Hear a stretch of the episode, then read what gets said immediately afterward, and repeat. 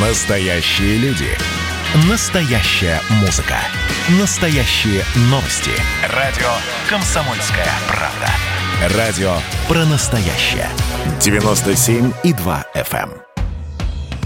«Комсомольская правда» и компания «Супротек» представляют. Программа «Мой автомобиль». Велосипед опять изобретают в России. Внезапно. А, Всем привет, я Дмитрий Делинский, вы слушаете радио «Комсомольская правда». Я Алена Гринчевская, и с нами на связи редактор портала осипов.бро Андрей Лик Осипова. Андрей Лик, доброе утро. Доброе утро, дорогие друзья. Доброе утро. Пробуксовка дня. Итак, а в чем смысл этого велосипеда? А, На днях было объявлено о том, что в России создадут единую систему навигации, дорожной навигации, не зависящую от карт Яндекса и Гугла. Естественно, этим будет заниматься государство на государственные деньги. То есть на наши с вами. И вложено будет 48 миллионов рублей. А это на старте. На старте. Да. это в Ну, самом начале. что-то они скромно, скромно как-то. В разработку сказать. единого российского навигатора Конечно, в ГИС, НАТ. в ГИСНАТ. Вот так вот. Так он расшифровывается. Да, А Федеральная государственная информационная система навигации на автодорогах. Вот так. Зачем вообще нужна эта система, зачем ее разрабатывать? А вот это вопрос надо, это, мне кажется, Минтрансу надо организовать вопрос, потому что я искренне не понимаю, когда есть у вас карты Яндекс, Google, э, различные м, картографические сервисы других э, производителей сторонних, зачем изобретать опять велосипед? Но Погодите, а на, на картах Гугла и на картах Яндекса, если мне не изменяет память, любой пользователь может внести изменения. Значит, поставить точку, объявить, что здесь проезда нет. А поставить точку, объявить, что здесь идет ремонт. Поставить точку, объявить, что здесь произошло ДТП. Поставить точку, объявить, что в этом здании находится э, контора рога и копыта, хотя ее там нет на самом деле. Правильно. Вот, Дим, именно поэтому создатели системы, вот буквально впрямую отвечая на ваш вопрос, говорят, что российская система будет самодостаточной и независимой от данных из других источников, в том числе и не всегда достоверных, а также исключит дублирование данных. На карту будут занесены верифицированные объекты транспортной инфраструктуры, посты полиции и таможни. Ну вот что там не будет камер, абсолютно точно. Да, вот, вот что там точно не будет отражено. Это как раз-таки расположение камер, мне кажется. Да, Да. главная задача, чтобы никто зайцем не ехал по платным дорогам. Вот это да. Конечно. Это я согласен. Ну, в этом да. Но в, данном случае они еще имеют возможность пользоваться данными с камер, э, ГИБДД, так сказать. И, то есть у них, по идее, скажем так, функционал у ГИСНАДа будет, наверное, чуть больше, чем функционал того же самого Яндекса э, и Гугла. Но вот опять же эксперты говорят, что сейчас российские навигационные системы во многом опираются на карты Яндекса и американского Гугла. А, и по мнению экспертов, я правда не знаю, мне было бы поговорить с такими экспертами, создание конкурентоспособной системы потребует значительных вложений, причем не только единовременных. Вот тут я с ними, кстати, согласен, потому что поддержка и регулярное обновление данных может обойтись государству в десятки миллионов рублей ежегодно. И вот тут я думаю, что слово «обойтись» имеет двоякое значение. Потому что это приятно будет разработчику, что ему обойдется в 10 миллионов рублей ежегодно поддержка этого сервиса. Ну, вполне возможно. А, Я не буду а, продолжать, почему Да, это я, я напомню, значит, была российская поисковая система «Спутник», которую э, создавали как конкурент э, частным конторам типа Яндекса, э, Гугла и, и же с ними. На- накрылась медным тазом э, несколько миллиардов рублей, э, э, исчезла в неизвестном направлении. Вот. Мгм. А, что у нас еще такого веселого было? А, Чебурнет. Э, Это, вот эта история, она еще в развитии.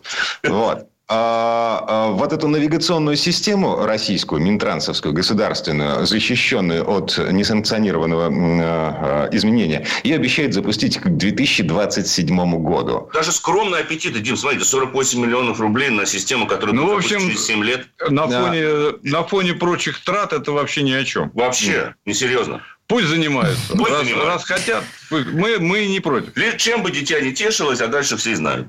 Лишь бы не штрафовало. Да, лишь бы не штрафовало. Следующая тема в этой четверти часа. Дизели выходят из моды. Но причем не только в Европе, где там дизельгейт, борьба за экологию, Грета Тунберг и, и же с ними. А в России снизилась доля продаж дизельных легковых машин. А, Вот цифры. Подсчитано, что по итогам 9 месяцев этого года на российском авторынке было продано порядка 80 тысяч автомобилей с дизелем. И если в прошлом году доля авто с дизельными моторами составляла 8,5 0,3% от общего объема продаж, что с начала этого года по конец сентября нынешнего э, уже 7,8%. Ну, не такое уж и прям сильное это снижение трагедии-то особой нет, потому что э, снижается продажа дизеля по одной простой причине. Дизельный автомобиль новый дороже, чем э, бензиновый. И я бы сказал, безусловно. есть еще вторая причина. А, у нас просто количество моделей с дизельными силовыми агрегатами за последние два года уменьшилось в разы. Вот вы посмотрите, Дим, вы озвучили статистику. Почти четверть при этом всех реализованных дизельных модификаций принадлежит BMW. Это 21 тысяча единиц. На втором месте Mercedes – около 10 тысяч. На третьем месте Toyota 9,5 тысяч. Только Land Cruiser Prado был продан 4400 экземпляров. А четвертая строчка – это Volkswagen 8 тысяч единиц. Замечает пятерку – это Mitsubishi. 5 тысяч авто с дизельным силовым установкой – это прежде всего Pajero и Pajero Sport. То есть АвтоВАЗа, Renault, что там у нас еще популярное, Hyundai а в этом списке нет вообще. Да, в том-то и дело. То есть это говорит о том, что дизельные моторы даже согласно данным эти статистики, наиболее востребованы, как-то парадоксально не звучит, в премиальном сегменте. То есть BMW, Mercedes в основном прикупают с дизельными моторами, потому что, видимо, ну, на них много ездят, причины могут быть разными. В чем экономический смысл? Я вот до сих пор не понимаю. Я езжу Расход на бензине. Топлива. Расход mm. топлива и стоимость обслуживания. Дело в том, что а, мы, поскольку проводили в том числе исследование стоимости владения, а, принято считать и в Европе, и у нас э, следующее, что если вы в год проезжаете больше 30-40 тысяч километров, то вам гораздо выгоднее будет приобрести дизельный автомобиль. Несмотря Даже... на то, что нормальный дизель э, стоит, в смысле топливо дизельное стоит дороже, чем бензин. Разница не столь велика. На уровне 95-го бензина сейчас стоит солярка. Ну, иногда там, может быть, на 50 копеек дороже. Но расход-то меньше, значительно. расход значительно меньше. Если вы ездите больше 40 тысяч километров в год, то вот как раз-таки вот эта разница расхода, если дизель в среднем у вас будет потреблять 6-7 литров солярки, ну, условно скажем, да, а бензиновый мотор будет потреблять 10 литров, то даже вот эти 3 литра разницы на сотню километров пробега за 40 тысяч вы можете несложно, не в общем посчитать, что это придет к экономии, ну, как минимум 12 тысяч рублей в год только на расходах на топливо. Oh. Да? А при этом на трассе дизельная машина будет потреблять еще меньше. Другой вопрос, что сейчас современные бензиновые моторы, в том числе, подтянулись по и, не только экологичности, но, но и экономичности. по экономичности. Сейчас и бензиновые моторы весьма и весьма экономичны. Но все-таки тем, кто ездит много, по-прежнему гораздо выгоднее э, приобретать дизельные моторы, потому что там есть еще один момент, связанный с тем, что ресурс дизельного силового вот. агрегата существенно больше, чем у современного бензинового мотора. А сколько Очень... стоит заменить ТНВД? А, ну, ТНВД сейчас есть не только в дизелях. Есть такой же насос высокого давления в бензиновых машинах, особенно с непосредственным впрыском топлива. И он точно так же ломается, как и тот же самый ТНВД.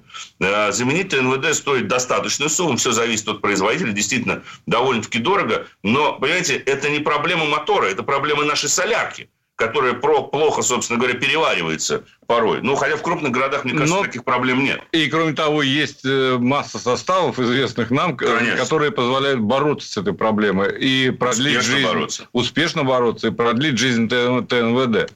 Я вам должен сказать, что, конечно, по экономичности дизельный двигатель превосходит э, современный дизельный двигатель множество других. Вот я сейчас езжу э, на Ауди, на дизель. На дизель 62 бака, 62 э, литра бак, да? Э, когда я заправился и запустил двигатель, 890 километров пробег гарантирует. Вы понимаете, а. да? То да. есть это, это, это очень, э, на самом деле, существенная вещь. Ну, и то, что в дорогих автомобилях, прежде всего, эти двигатели используются и покупаются, это тоже объяснимо, потому что люди, которые покупают такие машины, они умеют считать деньги, видимо. Да, кто бы что ни говорил, конечно. Как бы там... а, слушайте, на, на расходы на электрическую машину сейчас, э, ну вот американцы посчитали, э, значит, расходы на полицейский автомобиль э, бензиновый, полицейский автомобиль дизельный, полицейский автомобиль электрические. При прочих равных э, ноль.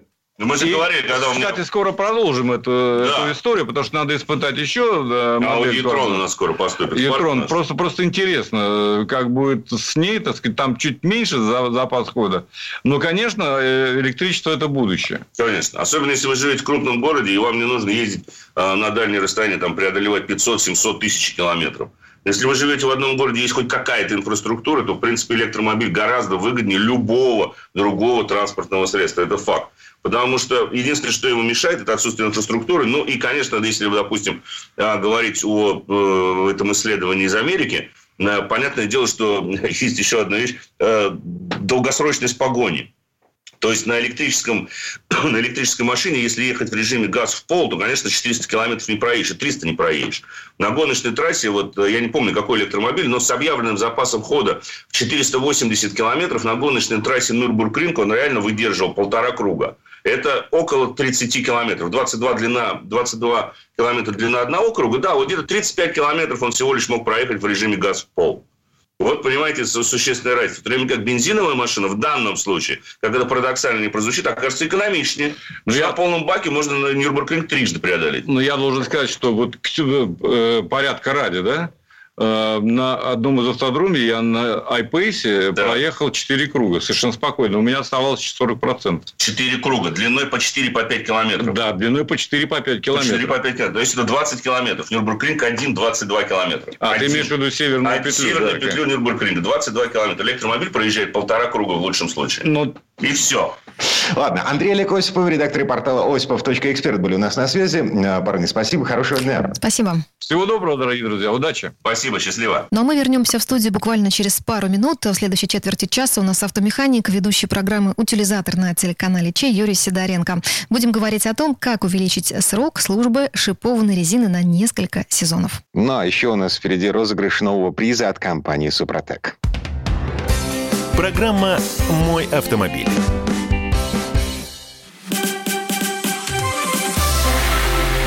Это было начало. Это действительно история, которая будоражит. Так вся страна обалдела. И Россия родина слонов, она от океана до океана, да. И мы, мы всегда правы, мы никогда не сдаемся. И самое главное, что же будет дальше? Комсомольская правда. Это радио. Комсомольская правда и компания Супротек представляют. Программа «Мой автомобиль». А это мы вернулись в студию радио «Комсомольская правда». Я Дмитрий Делинский. Я Алена Гринчевская. В этой четверти часа говорим про шипованные шины. С нами на связи автомеханик, ведущий программы «Утилизатор» на телеканале Че Юрий Сидоренко. Юрий, доброе утро. Доброе утро. Автомастер. Um, что, зима значит, не за горами? Да, большинство, подавляющее большинство из нас с вами уже переобулись. Э, и вот у меня, ну, в связи с тем, что зима предыдущая была а, весьма и весьма странной, короче говоря, я поменял шипованную резину. Старую выкинул к чертовой матери, потому что она обеззубила. Поставил новую. И вроде как я счастлив и доволен. Я гремлю шипами по асфальту, жду снега, жду льда. Вроде как все хорошо. Или нет? А ты ее обкатал, Дим? А это как? И что Простите. это вообще такое, и зачем это? Ну, я думаю, что все знают, да. что правильные шипованные шины, шипы устанавливаются прямо при, при производстве на заводе. Ну, мы это все понимаем, mm-hmm. что... Но не все знают, что шипы устанавливаются в протектор на разную глубину. Так это как-то может повлиять на сцепление с дорогой, вообще, в принципе, э, на поведение машины? Смотри, на сцепление с дорогой это никак не повлияет. Но, исходя из того, что у них вот они стоят на разной высоте, вот рекомендуется сначала резину обкатать для того, чтобы шипы заняли правильное положение в протекторе. И угу. покрышка, ну, как в кавычках это говорится, притерлась к дороге.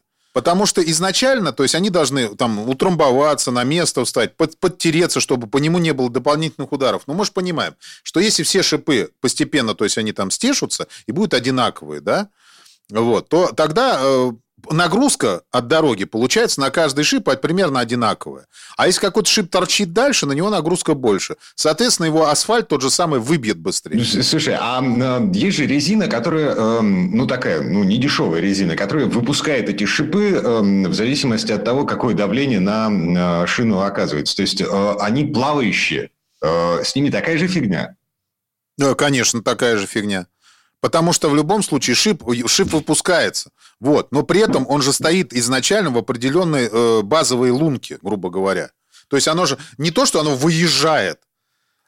То есть это не так. Это просто устройство э, шины такое, что когда на нее начинаешь надавливать, ее начинает, его начинает выпирать. Вот, то есть это работает так. Поэтому, соответственно, в любом случае надо обкатать, чтобы они все примерно притерлись и были на месте. Вот. Это можно сделать и на скорости, но просто э, есть вероятность того, что попадая, например, в, в, шипом, который торчит, мы попадаем, например, на асфальт и его разбалтываем там, и он быстрее потеряется.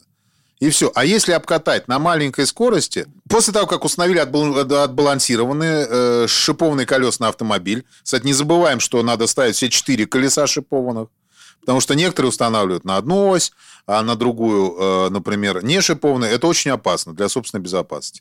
Давление в ну, проверяем. направление, да, если, э, на машине стоят стрелочки, ну, в смысле, на шине стоят стрелочки, э, стрелочки должны стоять в правильном направлении. Ну, это, конечно, это обязательно, тем более для зимней шины, это очень важный момент. Э, дальше. Э, проверяем давление в колесах, обращаем на рекомендуемые в сервисной книжке, выравниваем давление, потому что перекачанные колеса, соответственно, понимаем, что покрышку раздувает, и начинается нагрузка на шипы в центральной части покрышки. Если колесо спущено, тогда по, по бокам шип, угу. шипы начинают разбалтываться и вылетать. Это само по себе понятно. Обкатывать так нельзя. И далее начинаем движение. Вот это очень важный момент. Никаких резких стартов. Поворотов передних колес стоя на месте. То, что у нас вот это очень любят люди. По, на шипах там же легче руль начинает крутиться. Потому что он же на шипах стоит. Погоди. И вот они на асфальте начинают вправо, влево крутить. Так нельзя делать. Надо все время это делать в маленьком движении. Надо к этому сто, просто стоя на месте нельзя крутить, я так понимаю, да? Конечно, конечно. То есть вот как у нас встал, полностью на тормозе повернул колеса до отказа в другую сторону, поехал обратно. Нет, вот ты когда начинаешь поворачивать, начинай потихонечку движение, буквально по, там, по сантиметрикам. Не надо вваливать назад, чтобы заезжать. Понятно, что не заедешь. Но потихонечку, если двигаться, это сама процедура поворота колеса, она становится более щадящей.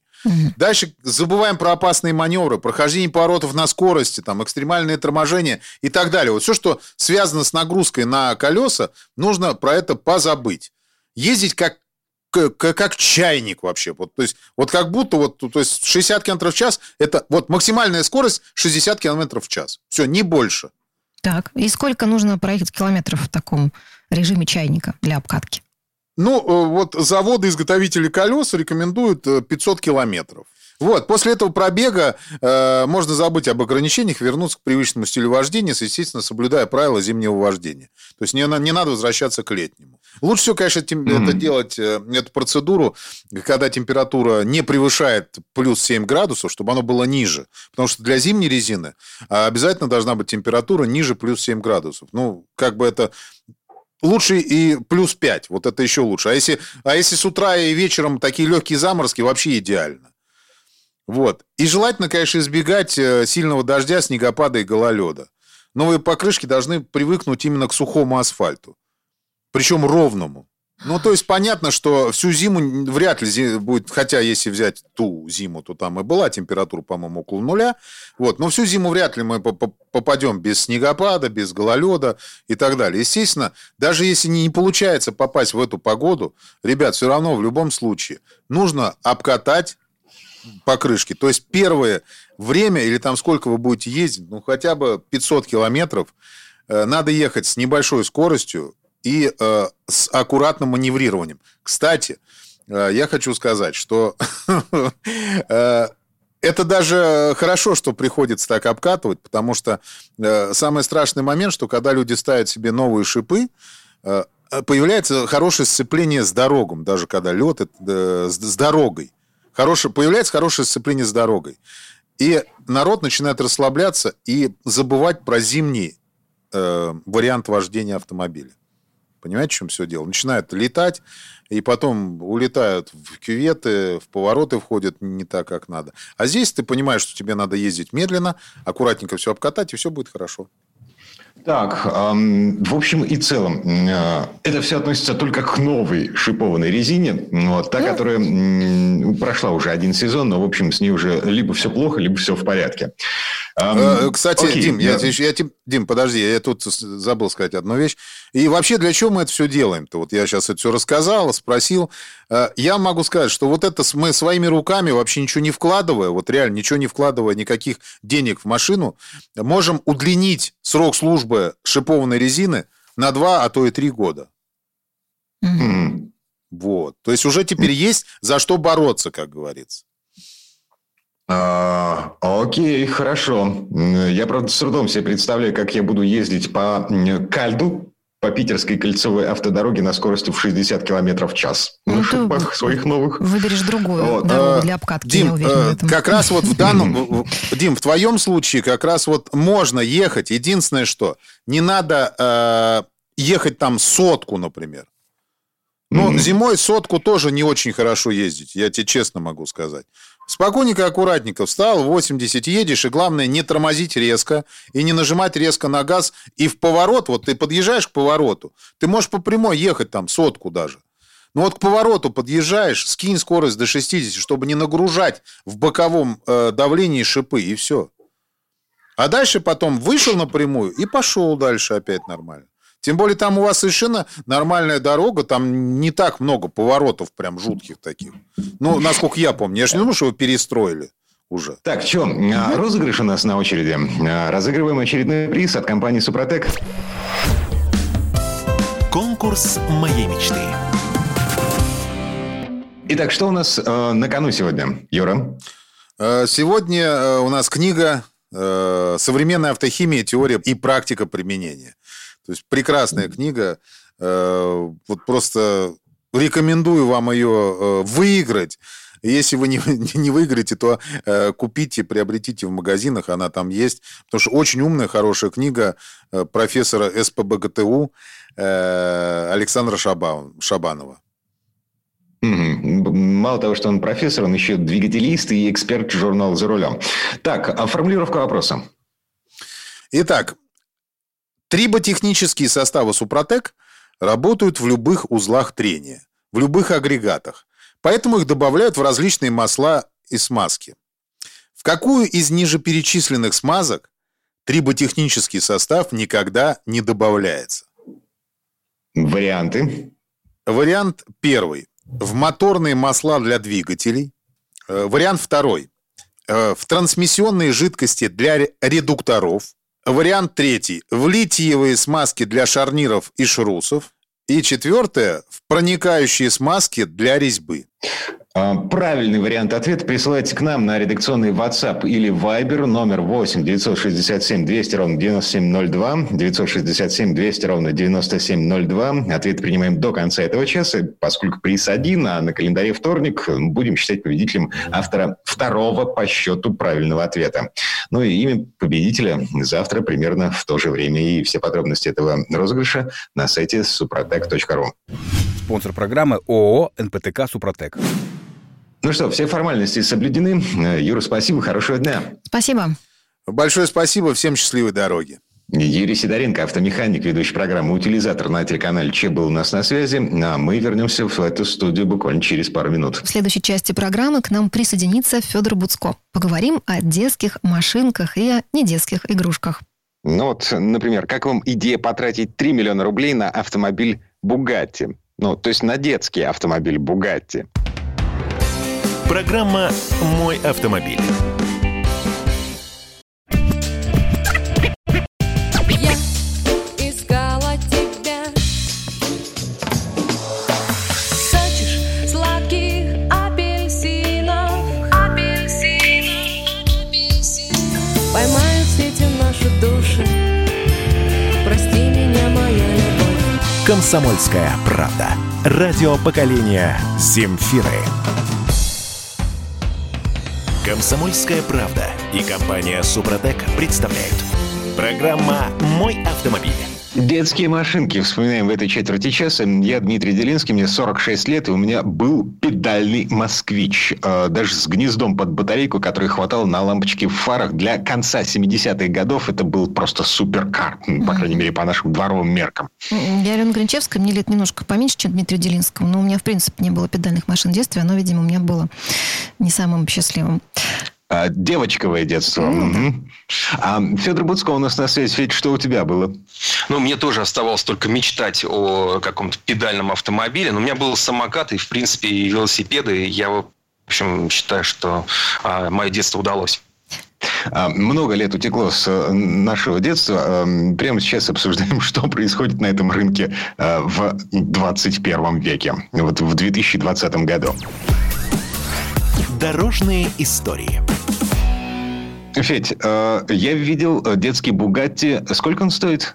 Ну, детский Бугатти стоит неприлично дорого. Это там 30-40 тысяч евро. Конечно, это... Но с другой стороны, подумайте сами, всего за какие-то 3 миллиона рублей вы можете стать обладателем настоящего Бугатти. Ну, пусть он там детский, но тем не менее. Кстати, в этих детских Бугатти есть интересная а, функция. В них, а, ну, в некоторых из моделей а, кресло и педальный узел регулируются. То есть, если вы, ну, скажем, не очень крупный взрослый, взрослый, то вы э, сможете ездить на этом автомобиле. Да Это очень вы? интересная угу. история. Дело в том, что у Бугати, Бугати еще вот Эторе Бугати, основатель марки, делал такие машины.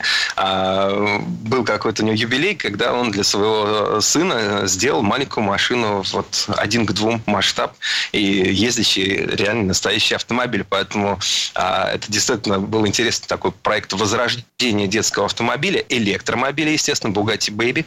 А, и, в общем, общем-то, ну, конечно, это очень дорогая игрушка. Он печатается на 3D-принтере, он сделан из новейших материалов, хотя выглядит настоящий ретро-мобиль. А, то есть он выглядит так, как, каким он мог бы быть в 26 году, если бы тогда технологии позволяли. А, и это забавная, очень красивая игрушка. Конечно, она только для богатых, понятно, для богатых и бога... детей богатых. Но, а сколько их примерно выпущено экземпляров? всегда эти э, вещи лимитированы, всегда по чуть-чуть. Ну, допустим, в данном случае Бугати там продавал 500 экземпляров, но их тут же разобрали, а на сайте до сих пор висит, что, пожалуйста, если хотите, ну, вот вы оставляйте заявку, а мы с вами свяжемся. То есть это все-таки не такая вот коллекционная история, когда фирма продает что-то сверхдорогое и гарантирует тем, кто за них платит сверх большие деньги, что вот у вас действительно будет эксклюзив. Знаете, это вот в искусстве тоже бывает, например, когда печатаются гравюры какого-нибудь, ну, не знаю, Энди Ворхола, на них написано 11, там, дробь 50. Это значит, что у вас 11 экземпляр из 50, а вот когда автор напечатает, напечатает 50, он вот эту а, доску свою разломает а, и не будет 56-го там, или 51-го экземпляра. А, поэтому э, в случае с Бугати это не совсем так. Э, Все-таки это тиражная вещь, более тиражная. Они есть, они будут появляться еще. Э, есть разные модели. Например, есть машинки, где а, можно менять режим движения. То есть вы специально можете активировать там дет, детский режим, тогда у вас электромоторчик там полторы лошадиные силы и развивает там максимальная скорость не превышает, допустим, 20 км в час. А можете уже там повзрослевшему сыну там включить взрослый режим, тогда уже там у вас 5 лошадиных сил и можете 45 км в час ездить. А есть и еще, а, допустим, третий режим, уже такой для продвинутых, или если а, кто-то там из взрослых решит прокатиться на этой очень красивой, очень элегантной, а, супер качественно сделанные игрушки. Там есть еще специальный скоростной ключ, тогда у вас уже там 15 лошадиных сил и без ограничителя скорости. Кстати, вот этот скоростной ключ, он, э, это вообще такая фишка Bugatti, потому что, ну, на самом деле, эта марка делает э, ведь не игрушечные обычные автомобили, а делает э, сверхдорогие и сверхбыстрые автомобили для взрослых, тоже такие игрушки. А, и там есть как раз вот этот вот скоростной ключ, такой специальный, то есть обычно, допустим, машина развивает вас так баснословный там 500 лошадиных сил. Но можно вставить еще второй ключ зажигания, повернуть, он там слева от сидения водительского такой специальный есть. Тогда вы активируете вот всю эту мощь, и, и это едет. И вот этой мощи ее э, год от года становится все больше. А дело в том, что в мире, в принципе, несколько лет назад, наверное, 10 лет назад был резкий спрос, резкий скачок спроса на эксклюзивные вот такие сверхдорогие машины.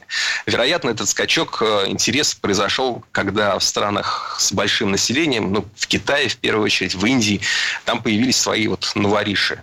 А, ну, то есть люди без, э, из каких-то низших слоев, э, без наследственной привычки к деньгам, которые вот быстро разбогатели, и уже надо брать. Знаете, вот эта шуточка мы сейчас начинали, Дмитрий начинал с того, что а, в детстве у него был э, автомобиль, о котором я там мог мечтать. А, есть шуточка, что если у вас в детстве не было велосипеда, а во взрослом возрасте вы купили там а, Феррари, то у вас да. все равно в детстве не было велосипеда велосипеда, да, mm-hmm. а ведь хотелось, да, и вот с этой неудовлетворенной страстью что-то надо делать. Вот отсюда появляются всякие диковинные машины уже для взрослых, уже не детские, а уже для взрослых, с такой вот диковинной машиной с очень диковинной ценой. А, там у Бугати был Вейрон, а, выпустили там 450 экземпляров. Мало? Да не мало, они же стоят, господи, по миллиону евро они стоили, еще налоги надо было сверху платить. Но их разбирали. разбирали сначала, активно брали, потом стали брать похуже. Там, ну, как-то вот э, а что делать? Ну, кто хотел, купил. Не так много этих людей уже. У этого есть, у этого есть, а я что-то третьим буду или не буду. Я не эксклюзив подаваю. Они начали делать специальные версии. Ну, там, что можно сделать? Ну, какую-то отделку салона. Вот у нас там версия нуар, или у нас там версия там еще с каким-то красивым названием.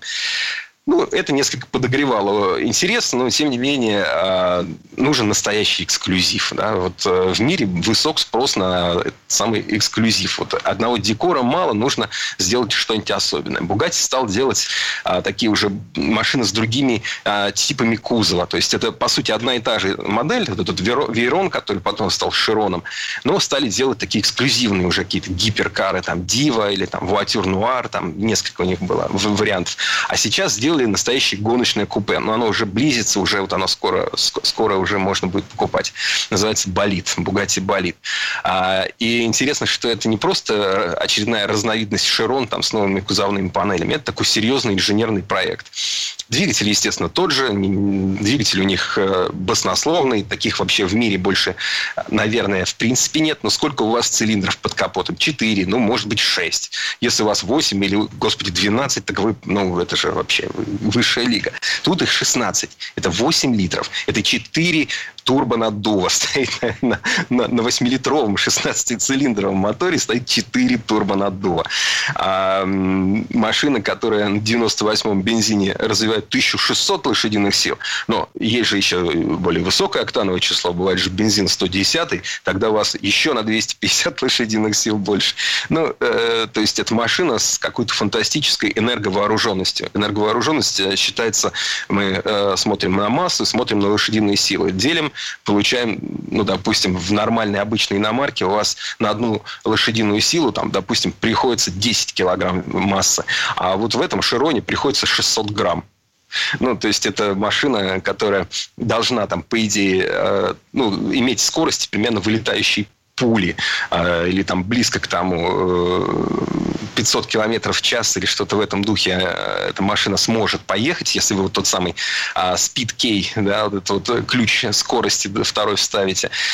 Но интересно не только эта мощность, они полностью переработали кузов, это все сделано из углепластика, э, там есть технологии из Формулы-1, то есть они играют с аэродинамикой, э, играют э, с сопротивлением воздуха, э, умеют э, направлять машину в поворот еще и антикрылом. А, ну, такая фантастическая машина которая показывает, что можно сделать, что мог бы сделать Бугати, если бы хотел получить, например, лицензию FIA, то есть ну, вот, Международная ассоциация автогонок. А, предполагается, что она могла бы стать, наверное, попробовать э, самым быстрым автомобилем в своем классе там, на Нюрбург-ринге или в Лимане, ну, то есть на таких вот главных гоночных трассах.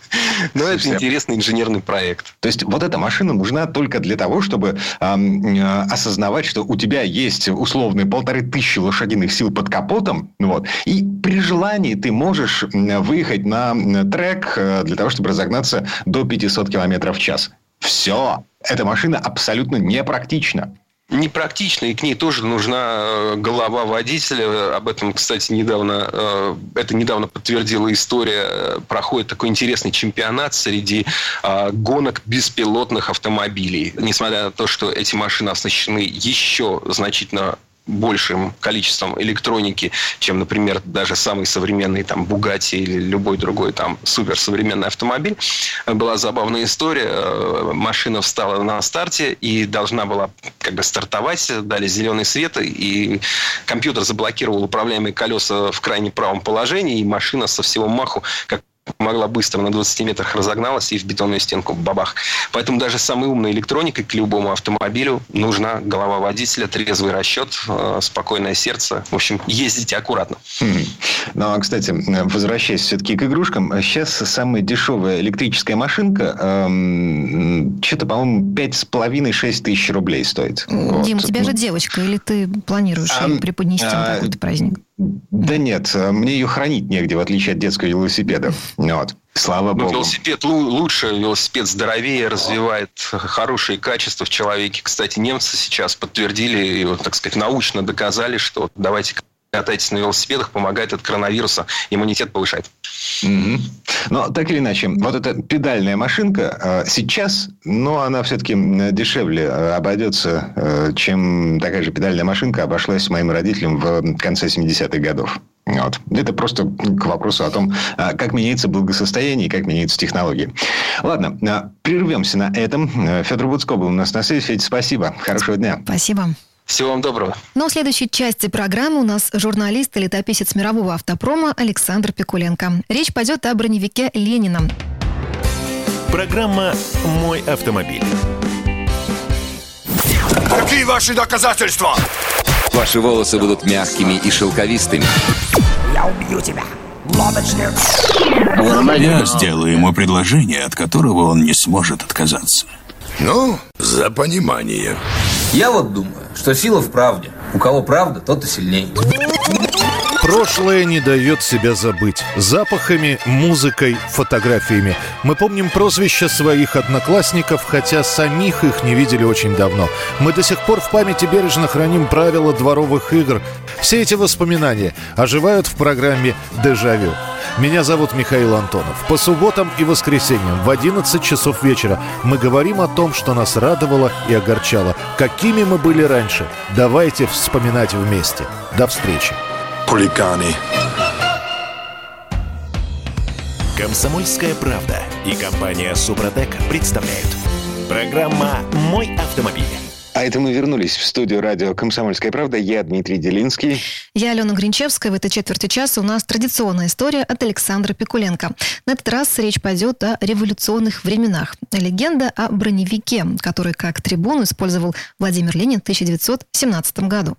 На самом деле это легенда, потому что документальных доказательств выступления Владимира Ильича на площади у финляндского вокзала в Петрограде ну, как бы не сохранилось. Были только свидетели, но мы хорошо знаем, как советская пропаганда создавала из фактов мифы. Ну, слово Сан Санычу. Предыстория. Во всех странах исторические факты служили и служат гибкими декорациями политических событий. Передергивание, замена фактов или в лучшем случае их умолчание помогали направить общественное мнение в нужном для политиков направлении. Так случалось и с большим, и с малым. Когда в 1917 году Ленин со товарищи прибыл поездом из Швеции в Петербург, соратники подготовили ему торжественную встречу на финляндском вокзале. Об этом событии написано было немало газетных статей и даже книг. Наиболее серьезный труд на эту тему назывался «Враг капитала». Автор этого многостраничного опуса писал, что ремонтные мастерские Петербургского бронедивизиона, где многие солдаты и вольно-наемные специалисты были революционно настроены, выделили для встречи Владимира Ильича четыре автомобиля. Легковой марки «Минерва», грузовик «Уайт» для вооруженных солдат и два броневика «Остин» второй серии. Они были сделаны на шасси полуторатонного грузовика. «Минерва» должна была с комфортом доставить Ленина и Крупскую с вокзала в реквизированный у балерины Матильды Кшесинский особняк. Броневик и грузовик – это охрана. Один из броневиков, оснащенный двумя постами управления, передним и задним, и послужил вождю мирового пролетариата трибуны для выступления на митинге у вокзала.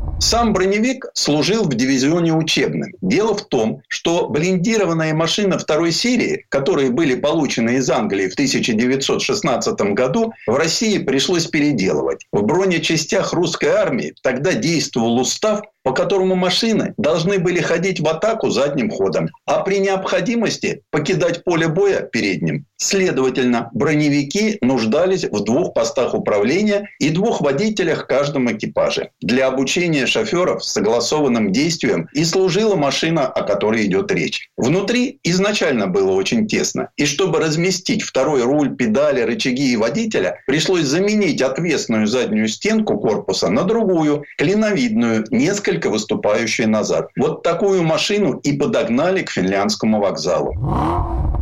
Поезд с Лениным прибыл в 23.10. Толпе встречавших Ильич вышел быстро и готов был сесть в Минерву. Но возбужденные соратники попросили выступить. Чтобы вождя революции все могли увидеть и услышать, ему помогли взобраться на броневик, с которого он сказал короткую, но зажигательную речь. Потом Ленин сел в броневик на место командира. Вести машину должен был поручик Ион Лещенков. Его напарником на этом броневике был Мирон Аганьян, старший мастер дивизиона. Кстати, спустя десятилетия между двумя ветеранами революции, Аганьяном и Лещенковым, разгорелся жесткий спор, в чьих же руках был руль, направлявший путь Ильича. То есть, кто конкретно выполнял историческую миссию. И тогда партийная комиссия приняла Соломоново решение. Оба водители в равной степени везли Ленина, каждый на своем боевом посту. Это всех устроило. Когда произошла Великая социалистическая революция или Октябрьский переворот, кому как нравится, броневик, с которого выступал Ленин, получил имя «Враг капитала», словно боевой корабль. Машина участвовала в охране Спольного, вела уличные бои. К концу 20-х годов броневик Костин безнадежно устарел, и его отправили на пенсию в учебный лагерь Осавиахима. Все более-менее ценное растащили. А остатки бронекорпуса в 1939 году обнаружили среди металлолома энтузиасты-комсомольцы. Были созданы различные комитеты и комиссии, нашлись эксперты-ветераны. И в конце концов было оформлено официальное решение, что эти жалкие останки и есть тот самый исторический ленинский броневик. Причем в ходе этой, прямо скажем, большой работы было собрано множество документов и даже фотографий, из которых точно следовало, что к Финляндскому вокзалу в 1917 году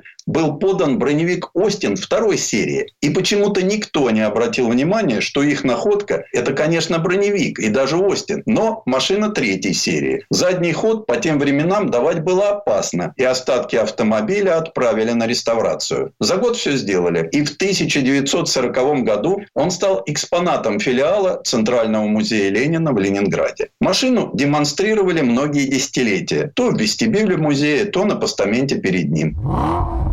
Броневики «Остин» стали поступать из Англии в 1915 году. Это были машины первой серии с плоскими бортами передней и задней стенки кузова. Они имели две пулеметные башни, размещенные в ряд на равном расстоянии от переднего конца машины. Такое расположение русские военные признали неудачным. Когда враг подходил сбоку, огонь могла вести только одна башня, загораживая другой поле обстрела. Русские инженеры выдвинули идею расположить башни со смещением по диагонали. Кроме того, военные признали слабой броню машины. В боевых условиях ее пробивали даже винтовочные пули. Поэтому на Путиловском заводе пришлось в срочном порядке заменить бронелисты на более толстые. В 1916 году в русскую армию стали поступать броневики «Остин» второй серии. Англичане учли боевой опыт и пожелания военных. Броня стала толще и прочнее, сильнее наклонили бронелисты перед водителем и командиром, но расположение пулеметных башен не поменяли и заднюю стенку оставили вертикальной. Но это было не очень важно, потому что ее все равно приходилось переделывать под второй пост управления. Третью серию броневиков заказали в начале 1917 года. Бронекузова на все 60 машин должен был ставить Путиловский завод. И, конечно, там сразу приняли решение устанавливать башни диагонально и придать корпусу более выгодную с точки зрения защиты форму.